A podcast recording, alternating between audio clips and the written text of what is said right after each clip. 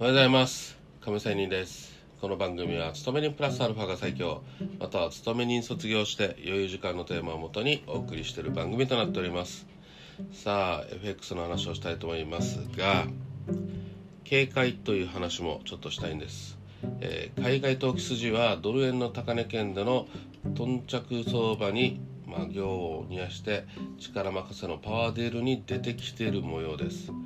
例えば昨日のニューヨークのあの介入まがいのぶち下げ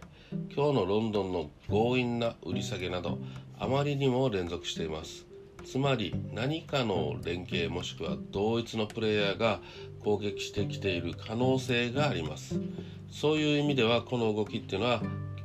まあねニューヨークも含めて今後続く可能性があります。厳重警戒が必要です。ただしドル円のドル高円安っていうのは日本のドル不足のドル買いという構図問題から出てきています。したがって海外投機筋がいくら強引な手に出たとしても問題のこのドル不足のドル買いっていうのは解決しなくては、まあ、結局それはまだまだ継続するかとは思います。合言葉として売りでも買いでも波に乗れということは今の相場では大事かなと思いますが。さてそういう中での相場は喧嘩殺法という話も今日はしたいと思いますが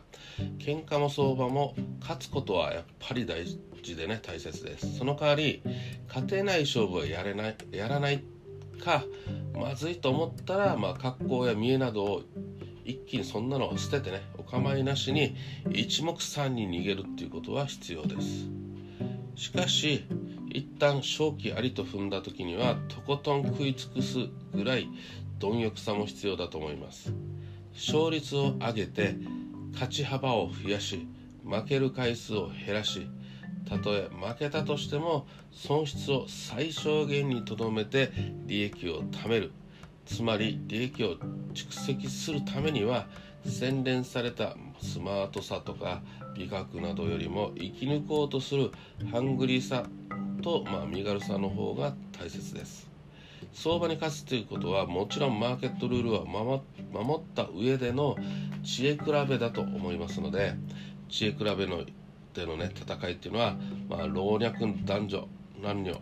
え問わず誰にでも勝者になれるチャンスがあると思います。相場の荒波を超えるためには自分の考えに固執しない。臨機応変さと大胆さが必要だと思います。私は、まあ、それはそれをね相場は喧嘩殺法と言ったりもするかなと思います。勝つことがとにかく大事です。